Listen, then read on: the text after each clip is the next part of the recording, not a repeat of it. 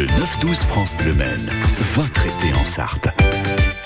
Voici maintenant votre rendez-vous scientifique avec l'association sabolienne Maine Science. Aujourd'hui, Stéphane qui répond à Bérénice. Pourquoi une coupure avec du papier fait-elle si mal? Imaginez la scène. Vous lisez votre hebdomadaire gratuit Le Mans Ville dans le tram et paf, au détour d'un virage, votre main frotte le long de la feuille Hmm. que vous êtes en train de lire. Ni une ni deux, vous venez de vous faire une coupure à la pliure des deux premières phalanges de votre index. Ça se voit à peine, mais la douleur ressentie, elle, ne passe pas inaperçue. Ouais, c'est vrai que c'est désagréable. Hein. Cette mésaventure, bien qu'anodine, arrive toujours sans crier gare. D'ailleurs, par les vitres du tram, vous pouvez voir que vous êtes arrivé à cette station.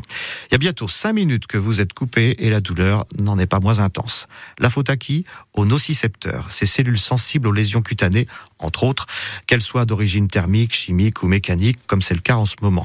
Ces cellules sont évidemment très nombreuses au bout de nos doigts, ce qui fait que, paradoxalement, cette petite coupure peut être plus douloureuse qu'une blessure plus grave.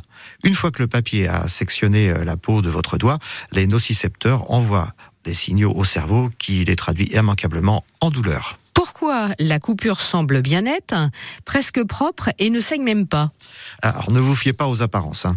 Euh, elle ne fait peut-être que quelques millimètres de longueur, mais elle est loin d'être régulière. Observée au microscope, la feuille qui en est responsable ressemble plus à une lame de scie qu'à celle d'un couteau. Autrement dit, l'épaisseur de la feuille a entaillé votre peau en déchirant les cellules de l'épiderme jusqu'à atteindre le derme. Sinon, vous ne sentiriez même pas le désagrément. Pour ne rien arranger, ces bords tranchants laissent derrière eux des particules irritantes qui vont vous faire regretter de ne pas avoir enfilé des gants de boxe avant de lire votre hebdo local. Mais parfois la coupure va jusqu'au sang. Oui, et c'est même souhaitable d'une certaine façon.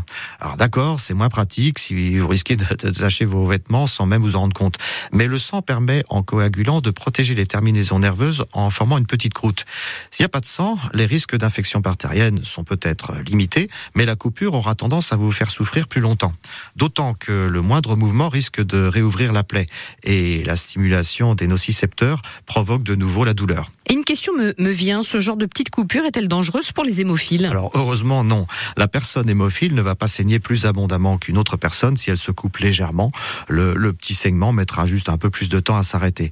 Comme tout à chacun, la désinfection et l'esparadrap sont des soins élémentaires à pratiquer pour ce genre de mésaventures bénignes. Le danger pour les hémophiles vient surtout de segments internes qui ne sont généralement pas visibles extérieurement. Euh, soit dit en passant, lundi prochain, le 17 avril, sera la journée mondiale de l'hémophilie, qui a pour objectif de sensibiliser un large public aux réalités de cette maladie et de mobiliser le plus grand nombre en faveur de l'intégration des patients. Bien, vous voilà à présent arrivé à destination, université. Pensez à aller à la pharmacie pour acheter du désinfectant, mais de grâce, épargnez-vous de payer en papier